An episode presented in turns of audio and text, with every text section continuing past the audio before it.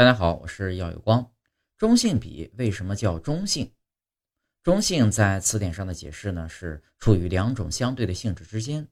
中性笔所谓的中性呢，则是相对于钢笔和圆珠笔来说的。钢笔又称为自来水笔，因为它的墨水呢是由自来水和水溶性墨粉调制而成的。这种墨水呢粘度很低，易挥发。圆珠笔笔芯内的液体呢是油性的，它的粘度呢很高，不易挥发。中性笔的笔墨粘度介于水性和油性之间，呈啫喱状，内含醇类、有机醚类等有机溶剂。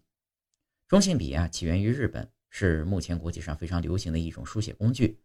中性笔兼具自来水笔和圆珠笔的优点，它的书写手感舒适，油墨粘度较低，其中增加的润滑物质呢，使其书写过程比油性圆珠笔更加顺滑。